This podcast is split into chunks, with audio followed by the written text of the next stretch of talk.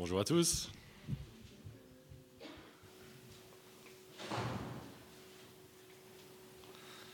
Passage difficile, mais au moins on a eu une heure de sommeil de plus, donc c'est bien. On ne peut pas tout avoir. Nous nous promenons un jour dans un parc.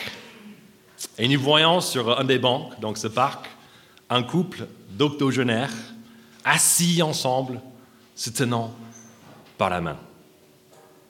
On ne sait pas pourquoi, mais en fait, euh, en ça va pas, on pas vraiment, euh, euh, on a du mal avec notre couple, peut-être qu'on est encore célibataire, mais on ne sait pas. Mais il y a quelque chose en nous qui nous pousse d'aller vers ce couple et leur demander, mais comment vous arrivez? 80 ans, vous êtes encore là, amoureux, mais qu'est-ce qui se passe? Donc, ils nous racontent leur histoire d'amour. Ils commencent par la fois où ils se sont rencontrés pour la première fois et où en fait des actions et des paroles étaient très maladroites de l'homme. Il ne savait pas quoi faire, il était tout rugissant, il ne savait pas. Il raconte ensuite comment la femme a trouvé ça très mignon quand même. Et du coup, elle a dit oui, on, peut sortir ensemble. Et même lui, plusieurs mois plus tard, pour euh, quand il a demandé sa main. Il nous parle de leur début du mariage, quand ils habitaient dans un petit studio ils n'avaient pas d'argent, ils mangeaient que des pâtes tous les soirs, mais qu'il n'y avait personne plus heureux que dans le monde entier. Il nous parle de ce, début d'arrivée des enfants, tous les challenges et les défis qui y sont associés. Il y avait des déménagements aussi pour le travail, des soucis à l'école, même une maladie qu'ils ont dû faire face à cela pendant ces années avec les enfants à la maison, des années qui se sont passées, mais à une vitesse inimaginable quand les enfants ont enfin quitté le nid, ils ont eu aussi un peu de tension de se retrouver de nouveau à deux seulement, et ça a créé, quelques défis aussi, mais ils ont persévéré. Et ils ont eu la joie ensuite d'assister au mariage de leurs propres enfants, de voir l'arrivée des petits-enfants qu'ils essaient de gâter tout le temps, et surtout auprès de, autour de, de Noël, quand toute la famille se rassemble pour les jours hyper brillants, hyper compliqués à organiser mais les jours les meilleurs de toute l'année. Il termine en disant en fait qu'il vient souvent à ce parc, pas vraiment pour parler ensemble, mais juste pour être ensemble. En entendant l'histoire de ce couple, qui ici ne veut pas vivre quelque chose de semblable Je pense qu'on aspire tous à cela, n'est-ce pas? Même les plus grands fêtards d'entre nous. Un jour, on va dire non, il faut que je me case, il faut que je me range, et je vais vivre ensuite le rêve familial. Mais comment pouvons-nous y arriver? Il faut admettre qu'il y a certaines choses qui sont un peu hors de notre contrôle, n'est-ce pas? Si on n'est pas marié, on est là ce matin, peut-être ce n'est pas à cause d'un manque d'envie d'être marié qu'on est célibataire. Peut-être qu'on on est en train d'attendre pour la bonne personne et même nos attentes baissent un petit peu, on même pas la bonne personne, mais peut-être une bonne personne, mais on n'a pas encore trouvé. Peut-être qu'on est marié, et pour les raisons médicales, on ne peut pas avoir les enfants, et du coup c'est une tristesse avec laquelle on vit tous les jours. Eh bien, il y a d'autres choses qui juste arrivent dans la vie, n'est-ce pas? Une maladie, peut-être un accident de voiture qui va nous empêcher d'atteindre 80 ans. On ne contrôle pas Mais si on est marié, aussi on espère se marier bientôt. Il y a quelque chose qui est sous notre contrôle, une règle à suivre, qui, si on la respecte, va nous permettre, tant que ça dépend de nous, de vivre ce rêve familial. familial. Quelle est cette règle? Quel est ce secret? En fait, c'est le premier verset de notre texte du jour, le verset 27. Regardez. Vous avez appris ce qu'il a été dit, tu ne commettras pas d'adultère. Donc Jésus ici fait allusion à un des dix commandements, à une des lois en fait, que Dieu a données à son peuple. Et comme Julia nous a rappelé, en fait, cette loi n'était pas donnée pour rendre la vie difficile, n'est pas loi pour rendre la vie laborieuse et horrible comme beaucoup le pensent. En fait, cette loi a été donnée pour que le peuple de Dieu puisse être comme ce couple sur le banc à 80 ans. En fait, c'est une bonne loi que Jésus est, c'est une bonne loi que Jésus est venu accomplir et pas abolir, comme on a vu il y a deux semaines. Et aujourd'hui, Jésus, du coup, il va nous donner un peu ce, il va expliquer un peu, un peu plus ce secret à un couple et à une vie sexuelle qui est réussi. Il va le faire en parlant de l'adultère, mais pas seulement comme on l'imagine. Jésus va nous montrer qu'il y a bien plus derrière ces quelques mots, alors qu'il parle d'abord de la convoitise et ensuite du divorce. Vous pouvez suivre dans vos bulletins. Si vous avez envie, on va attaquer d'abord les versets 27 à 30 qui parlent de la convoitise. Et en fait, quand on regarde le, euh, le verset 27, le premier verset, au premier regard, ce verset ne semble pas parler de la convoitise, n'est-ce pas? Ça parle de l'adultère. Mais regardez comment Jésus élargit le champ de ce commandement, comme il a fait la semaine dernière avec le maître. Verset 28, regardez avec moi. Mais moi je vous dis, tout homme qui regarde une femme pour la convoiter a déjà commis un adultère avec elle dans son cœur. Beaucoup essaient d'enlever un peu la force de ce verset. Certains pensent, en fait, donc Jésus, il est juste en train de nous décrire tous, n'est-ce pas? On a tous regardé quelqu'un à un moment donné pour le convoiter, et du coup, on est tous pécheurs, on est tous adultères. Oh, on est comme ça, on est pécheurs, euh, du coup, c'est pas grave. D'autres pensent, comme l'auteur d'un article que j'ai lu cette semaine, il disait en fait que les chrétiens en fait sont fous en fait de penser que Dieu est concerné par leurs pensées. Lui, il est un, un juif d'aujourd'hui, et il dit en fait Dieu est surtout concerné par ce qu'on fait, nos actes, par, par nos convoitises. Mais qu'est-ce que Jésus dit ici? Il nous dit que ce que Dieu veut pour nous est qu'on vive et qu'on pense selon ses standards. Et il faut admettre que ces standards ne sont pas naturels pour nous. On est plutôt motivé par quelque chose d'autre, par une nature qui a plein de, de pulsions, de, de passions de tout genre. Et même ce mot qui est pour utilisé ici pour décrire la convoitise, c'est le même mot qu'on utilise après pour parler de ces passions. En gros, en fait, ce qui nous anime, c'est on, voit quelque chose, on le désire, et des fois, en fait, on va le prendre pour trouver de la satisfaction. C'est pour cela que c'est tout à fait normal pour nous, nous qui avons été créés pour apprécier la beauté, d'être attirés par les choses ou les personnes qui belles. Dieu aurait pu créer, je ne sais pas si vous avez pensé à ça à un moment donné, un monde sans couleur, noir et blanc. Dieu, il aurait pu créer un monde sans montagne, sans plage, sans étoiles, sans le rugby qu'on a apprécié hier soir, sans l'appréciation de l'art, sans l'appréciation de la littérature, de la poésie. Mais ce n'est pas ce qu'il a fait. Il y a beaucoup de choses qui attirent notre regard dans ce monde. Et pourquoi est-ce que ça s'est fait? En fait, c'est des simples reflets de la créativité et de la beauté, en fait, de leur créateur.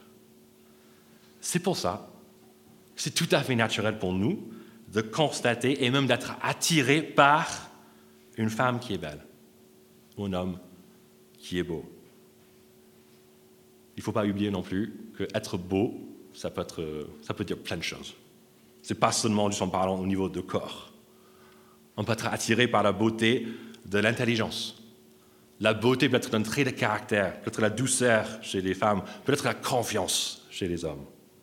On peut être attiré par les dons sportifs, les dons musicaux. Il y a plein de choses. La liste peut continuer. Je ne sais pas qu'est-ce qui, qu'est-ce qui vous chauffe quand vous pensez à quelqu'un? Ah ouais, mais j'aime, euh, je sais pas, quelqu'un qui a écrit des, des bonnes lettres à la main. Oh, c'est trop bien. Regardez, quelqu'un qui est beau, selon nos yeux, c'est normal, c'est naturel. C'est même pas interdit par Jésus ici, n'est-ce pas? Ce qui est interdit, c'est d'être dirigé par les pulsions de notre corps, qui ne se, contentent pas, pardon, trop souvent, de seulement regarder. On passe assez rapidement à la convoitise à l'imagination des scénarios, de toutes les situations sexuelles avec cette personne pour posséder d'une certaine manière sa beauté, pour profiter encore plus de sa beauté. Et cette convoitise, comme la colère qui mène jusqu'au meurtre, peut mener à des actes consentis ou pas qui font beaucoup du mal. nos convoitises font du mal. D'abord, à la personne qu'on convoite. Elle devient de plus en plus un objet pour satisfaire nos pulsions, plutôt qu'un être humain qui est créé à l'image de Dieu. Même si ça reste seulement dans nos pensées, il y aura des effets négatifs aussi dans nos interactions dans la foulée avec cette personne, qu'on ne va pas chercher à servir. On va plutôt se servir de cette personne pour nous satisfaire. Et si ces convoitises passent, on passe à l'acte, ça peut aussi faire du mal à la personne en l'empêchant en fait, de vivre pleinement cette vision de Dieu pour le mariage et la famille une union exclusive, à vie. Ce couple sur le banc, c'est ce que Dieu veut pour nous tous. Mais nos convoitises nous font aussi du mal, pas seulement à la personne qu'on convoite, mais aussi à tous ceux qui nous entourent. Si on est marié, convoiter quelqu'un d'autre, ça fait du mal à notre époux. Il y aura moins d'intimité physique, émotionnel. On sera moins ensemble. Tout ça, c'est très lié au sein de nos couples. Si on n'est pas marié, convoiter quelqu'un, qu'est-ce que ça fait? Ça prend de notre temps, ça prend de notre énergie.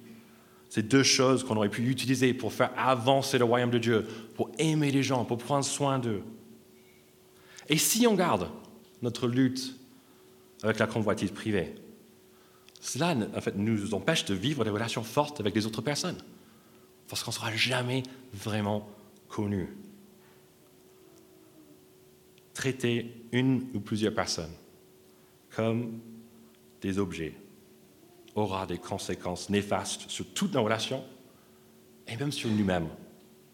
Parce que quand on se laisse diriger par la convoitise, quand on commence à sexualiser notre regard, cela ne se limite pas seulement à un seul domaine de la vie petit à petit. On commence à être conduit de plus en plus par nos pulsions. Et on peut tomber en fait dans des pensées, dans les pratiques qu'on n'aurait jamais imaginées, qui font vraiment honte. Et on, est en train de se dire, mais moi déjà, je ne peux pas m'en sortir. Et ensuite, comment est-ce que Dieu peut aimer quelqu'un comme moi Et comment est-ce que moi, un jour, je peux aspirer à cette belle vision du mariage et de vie de famille un jour? C'est pour toutes ces raisons, et encore une de plus, que Jésus nous met en garde dans ce passage. Mais quelle est cette dernière raison? Regardez à la fin du verset 29 et la fin du verset 30. Jésus parle d'un autre sujet très compliqué. Il parle de l'enfer. Il parle de son jugement contre ceux qui commettent, continuent, pardon, dans cette forme d'adultère. Dieu les juge parce qu'il est juste. Il les juge parce qu'ils ont fait du mal aux autres. Ils se sont fait du mal à eux-mêmes et ils font aussi du mal à Dieu lui-même parce que Dieu voit ses propres créatures prendre le bon cadeau de la sexualité qu'il leur a donné pour l'utiliser en fait de manière néfaste et malsaine. Voilà pourquoi Jésus nous encourage à être radical si on fait partie de son royaume, à traiter la convoitise de manière radicale. Dans ces versets, versets 29 et 30, aussi des versets un peu chocs, il dit qu'il vaut mieux prendre un membre de notre corps que de tout perdre pour toujours. Et sa logique euh, indéniable, n'est-ce pas?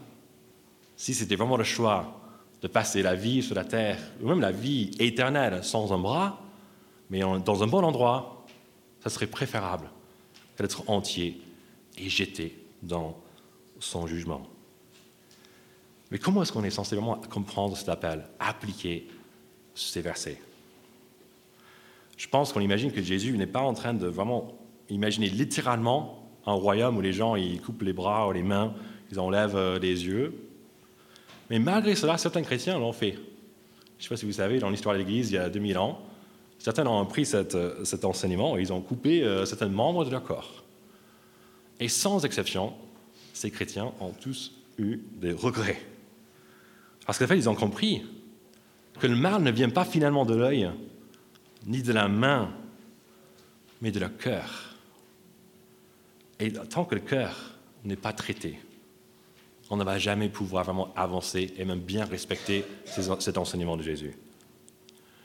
Mais si on a déjà passé par ce qu'on a vu depuis plusieurs semaines maintenant, c'est cette réalisation que nous sommes pauvres spirituellement, si on a déjà pleuré sur notre péché, si on a déjà placé notre confiance, notre foi, pas dans nos œuvres à nous, mais dans ce Jésus qui est venu accomplir toute la loi, qui nous invite maintenant à faire partie de son royaume, et du coup maintenant à respecter, pas pour gagner notre salut, mais respecter pour bien vivre dans son royaume, il y a des choses radicales que notre roi nous demande de faire pour notre bien.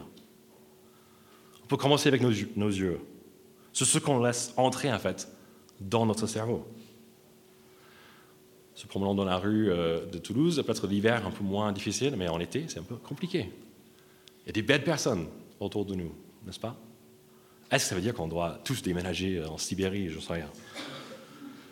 On peut peut-être apprendre quelque chose de le réformateur Martin Luther qui a dit Vous ne pouvez pas empêcher les oiseaux de voler au-dessus de votre tête. Qu'est-ce que ça veut dire? En gros, on va toujours être confronté par la beauté et même aux pulsions qui viennent de chez nous. Mais comment est-ce qu'on va réagir quand les oiseaux sont là? Martin Luther suggère que vous pouvez empêcher quand même les oiseaux de faire leur nid dans vos cheveux. Qu'est-ce que ça veut dire? Il faut veiller peut-être sur quel coin de Toulouse qu'on va fréquenter et quand, pour ne pas nous mettre dans des situations peut-être difficiles à gérer. Peut-être qu'on a besoin de veiller en fait sur le contenu qu'on va consommer en scrollant sur nos portables ou en regardant la télé. Peut-être qu'il y a certaines applications certains sites web ou peut-être certaines séries que d'autres chrétiens visionnent, ils utilisent, il n'y a pas de souci, mais pour nous, ça, ça fait sortir des convoitises, ça déclenche des convoitises très fortes qu'on a du mal à gérer. Et puis, il y a juste d'autres pratiques. Pour être radical, il faut juste dire stop à ça. Les pratiques dans la rue. Pense que les hommes, on connaît ça, peut-être les femmes aussi. Moi je, connais plutôt, moi, je connais plutôt le côté homme. Tu vois une belle femme qui passe, tu vois quelqu'un qui nous attire, tu regardes en premier. Après, tu regardes autre chose. Est-ce qu'on va re-regarder? Ce deuxième regard, qui ne cherche jamais le visage, qui ne cherche jamais qu'est-ce qui est dans le cœur de la personne, mais qui cherche les endroits sur le corps de la personne. A aussi la pratique de la pornographie, qui dans notre socialité un peu sexualisée n'est pas seulement permise, souvent c'est encouragé. C'est un truc, vous pouvez faire cela, vous pouvez trouver de la satisfaction sans faire du mal. Déjà, on peut parler du mal que ça fait à ceux qui sont souvent pris dans un cycle un peu vicieux pour produire ce contenu. Mais comme on l'a déjà dit, quand on visionne ce contenu qui est très addictif, on se laisse contrôler petit à petit, pas par Dieu et par les bonnes choses, mais par nos pulsions au détriment du reste de notre vie. Jésus parle aussi de couper la main, d'être radical dans toute notre conduite. Si on a des relations sexuelles hors du mariage, Jésus veut nous dire, stop. Et pour nous qui faisons partie de son royaume, on va reconnaître le voix de notre bon berger dans ces paroles, qui encore sont dites pas pour nous détruire la vie, mais pour nous proposer quelque chose de bien meilleur. Pour d'autres d'entre nous, Dieu veut qu'on soit un peu plus radical dans nos interactions avec certaines personnes qui sont des fois un peu limites. On aime en fait quand euh, on plaît aux gens, n'est-ce pas? Et on aime aussi quand les gens qui nous plaisent répondent à nos messages, qui, on entretient un petit contact, peut-être un peu limite, ça flirte un peu, mais ça ne fait pas plus que ça. On peut avoir l'impression de bien gérer cela. Mais des fois, c'est faux et ça va aller trop loin vers un acte qu'on va regretter. Mais même si ça reste seulement à ce niveau, un peu de contact, de communication, est-ce que ça aide l'autre personne? Est-ce que ça nous aide? À long terme. Si on aspire vraiment vivre pour Dieu et peut-être un jour vivre notre rêve familial, si Dieu le permet, tout ce qui ne nous aide pas à vivre cela est inutile, voire contre-productif. Avant de passer au prochain point, je veux bien nous lancer peut-être un petit défi, surtout ceux d'entre nous qui sont là en train d'entendre cela et dire, mais en fait, Jésus nous propose quelque chose qui est impossible, c'est trop beau, c'est juste, euh, non, stop, je ne peux pas. Il dit stop, moi je dis non et on ne peut pas stopper. J'aimerais bien nous inviter tous à vivre une semaine. Une vie, c'est possible, mais au moins une semaine. En fait, on coupe de manière radicale, on obéit de manière radicale de ce que Jésus est en train de, de décrire ici. On coupe de manière radicale de tout contenu qui suscite nos convoitises. Bien sûr, la porno, mais pas seulement. Peut-être une semaine, vous supprimez, restez le doigt dessus, Instagram, supprimez. Une semaine, tiroir dans notre chambre, portable, PC, une semaine sans. Mais comment je vais vivre? Je tends mon pain sur l'autoroute, qu'est-ce que je vais faire? On va, trouver des solutions. Les gens, ils ont vécu tellement d'années sans cela, n'est-ce pas? C'est la télévision, on les débranche, j'en sais rien. Peut-être on doit couper aussi d'un deuxième regard, d'avoir les yeux qui sautent dans la rue. Essayez vraiment de vivre cela cette semaine. Si on fait cela, surtout si on coupe nos portables, nos PC, nos télés, on aura beaucoup de temps libre, n'est-ce pas? Et qu'est-ce qu'on va faire avec ça? Je pense qu'on peut écouter cet encouragement de l'apôtre Paul envers une autre église à Philippe. Il disait, portez vos pensées sur tout ce qui est vrai, sur tout ce qui est honorable, sur tout ce qui est juste, tout ce qui est pur, tout ce qui est digne d'être aimé, tout ce qui mérite l'approbation et qui est synonyme de qualité morale et qui est digne de louange. Il n'y a pas une meilleure manière en fait, de lutter contre les choses. On, on doit dire non, non, non, non, non. Qu'en fait, de dire oui à des bonnes choses, à des choses qui sont pures, qui sont honorables, qui sont dignes d'être aimées. Et du coup, je nous invite à être créatifs à profiter en fait, de la liberté que ça nous donne de rechercher la pureté. De ne pas être dans ce truc de ce monde trop sexualisé, mais dire en fait, je vais cette semaine regarder que des documentaires sur la nature. Je vais profiter de ça, je vais voir la création incroyable de Dieu, mais c'est trop bien. Je vais inviter des amis, on va manger du popcorn, on va faire ça. Je vais partir passer une soirée avec des collègues, à, boire un verre, à discuter avec eux, à faire connaissance avec eux, en veillant sur mes yeux, mais juste en, profitant de la relation humaine qu'on peut avoir. Je vais, ouais, je sais pas, on a tellement de temps, on peut être très créatif, passer quelques jours en campagne, faire une randonnée. Il y a tellement de bonnes choses avec lesquelles on peut remplir notre temps, notre vie. Et au moins pendant une semaine, peut-être qu'il y a quelque chose, j'ai dit, ça fait écho. Je vous invite une semaine sans on fait le point la semaine prochaine pour voir si la voie que Jésus propose est vraiment bienfaisante, bienfaisant, bien, ou pas. C'est quand même très exigeant ce que Jésus nous propose dans ce passage. Et on peut dire que c'est être encore plus exigeant pour les célibataires, qui doivent renoncer à plein de choses, n'est-ce pas? Je me souviens bien des 30 ans que j'ai passés en tant que célibataire.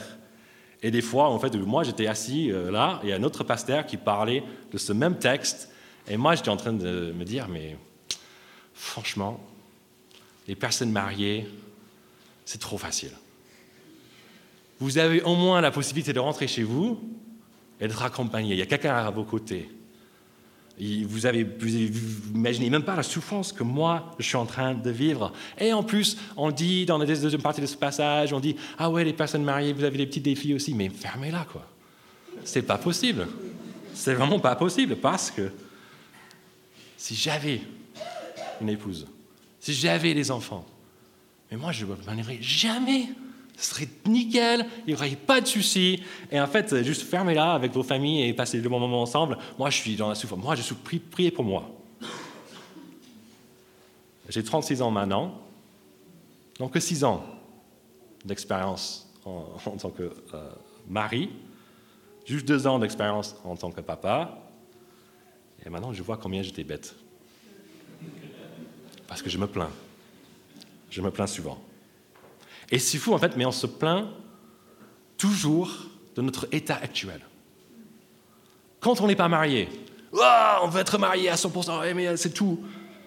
Et quand on est marié, il y a des fois en fait où on veut s'en sortir parce que c'est difficile et coûteux. Et cette envie de sortir, d'aller vers le divorce, ce que Jésus va maintenant aborder dans les versets 31 et 32. Et il va nous montrer que cette envie, en fait, c'est juste un autre côté, une deuxième expression de l'adultère, qui n'a pas de place dans son royaume. Regardez ces deux versets avec moi, les versets 31 et 32, où Jésus il fait comme avant, il cite et puis il explique.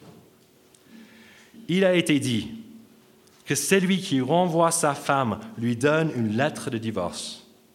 Mais moi je vous dis, celui qui renvoie sa femme, sauf pour cause d'infidélité, l'expose à devenir adultère.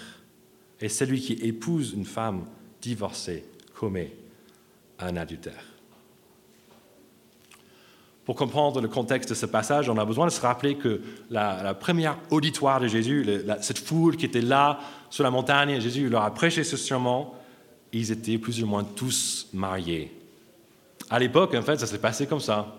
Tu commences à bosser et tu te maries.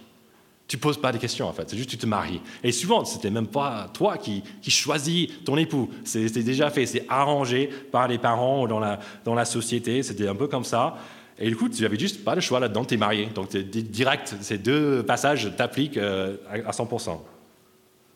Et surtout pour les femmes, c'était compliqué si elles n'étaient pas mariées. Parce qu'en fait, les terres et donc les revenus pour vivre, pour travailler, ça passait de l'homme à son fils, à son fils, à son fils, ainsi de suite. Donc les femmes, en fait, restaient chez leur père jusqu'au mariage, et puis elles commençaient avec leur mari un nouveau foyer. Et du coup, si on voulait se débarrasser de sa femme, il fallait que ça soit fait, mais de manière très, euh, euh, très propre, avec un document officiel qui montre qu'en fait, elle est plus liée à cet homme, donc elle est libre pour se remarier, libre aussi pour retourner dans sa famille.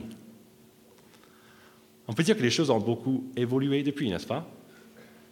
Aujourd'hui, notre bien-être, notre travail ne dépendent pas de notre sexe ni de notre famille, au moins pas totalement. Hein. Il y a des choses qui restent dans la société, il y a certaines familles peut-être un peu plus privilégiées, etc. Mais on est libre, en gros, hommes et femmes, de se former, de chercher le travail et la carrière qu'on aimerait. C'est très bien. Mais cette liberté a un certain prix. Pour les femmes, ce prix est qu'elles ont maintenant besoin d'entrer dans la compétition pour les facs et pour le travail avec les hommes. Mais tout en faisant cela, les femmes ont aussi une pression que les hommes n'ont pas ou ont beaucoup moins. Et c'est la pression d'être toujours belle, d'être toujours bien coiffée, toujours bien maquillée, toujours douce et compatissante, toujours féminine, mais toujours en étant en compétition contre les hommes. Aujourd'hui, du coup, les attentes envers les femmes sont doubles. Il faut être sexy et couronné de succès.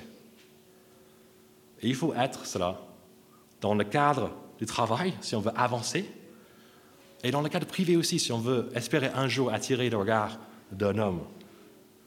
Il y a une compétition perpétuelle en termes de beauté et de compétences.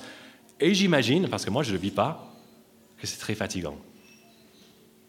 Et même si on réussit pendant un moment, le temps passe, les rides viennent, nos compétences peut-être stagnent.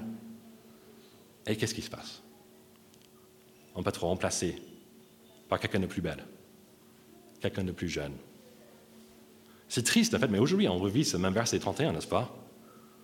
Et trop souvent, on vit ce, ce verset et la présence croissante de mères célibataires dans notre société en est la preuve. et les hommes dans tout cela. Je pense qu'il n'y a pas grand-chose qui a changé depuis 2000 ans. Hein. Encore aujourd'hui, qu'est-ce qu'on cherche pour notre épouse? Toujours le top modèle. On se marie avec celle qui, la plus belle qu'on peut trouver, qui dira oui quand on lui demande. Mais peu importe sa beauté, il y a toujours les imperfections. Et quand la phase un peu lune du miel se termine, ces imperfections peuvent vraiment nous décevoir. Et on perd petit à petit. Peut-être ça va prendre quelques années. La passion qu'on avait au début. Notre appréciation pour notre femme diminue et notre intimité également.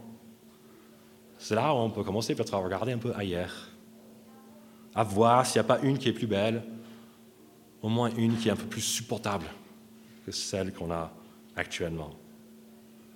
Et des fois, on va en trouver une.